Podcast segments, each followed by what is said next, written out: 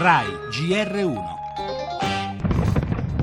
Siria, notte di intensi bombardamenti ad Aleppo. I raid aerei delle forze governative sostenute da Mosca sono durati per ore, senza sosta, fino all'alba.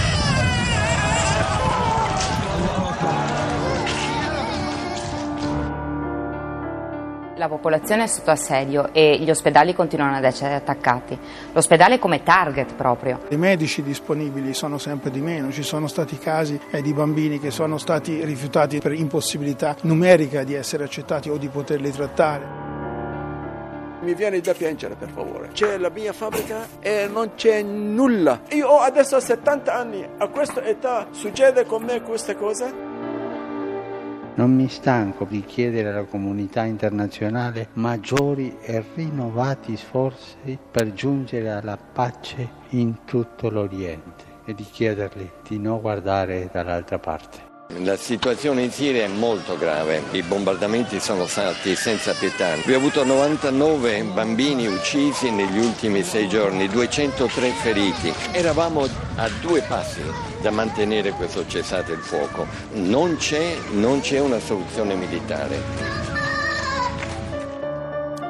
L'amarezza di Staffan de Mistura, inviato speciale ONU per la Siria, è la delusione di tutta la comunità internazionale che guarda con sgomento a quanto sta accadendo in questo paese martoriato da un'insanabile guerra civile, dagli orrori dell'ISIS, dai raid aerei incessanti nella notte appena trascorsa, bombe fatte scoppiare in nome della pace, ma che al momento portano solo morte e distruzione.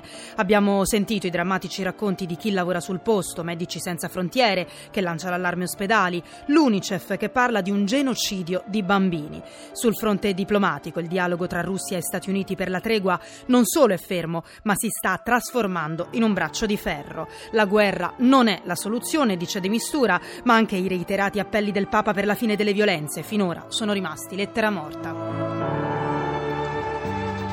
Per le altre notizie, la politica in primo piano, referendum, Renzi lancia la campagna per il sì e apre a modifiche alla legge elettorale, ma la sinistra PD lo attacca sulla richiesta di consensi alla destra. A Roma il Consiglio approva la mozione anti-Olimpiadi, nuovo scontro in aula, intanto si allarga l'inchiesta che coinvolge l'assessore all'ambiente Muraro. Gli esteri stanno cominciando proprio in questi minuti i funerali di Shimon Peres, presenti Abu Mazen, Obama e anche Renzi. E ancora vi racconteremo la storia di Emily, un adolescente che si è tolta la vita vittima di bulli pubblicati in Francia i suoi diari e torneremo sulla storia di una ragazza vittima del web. Vi parleremo della notte dei ricercatori, un'iniziativa europea e poi lo sport con l'Europa League.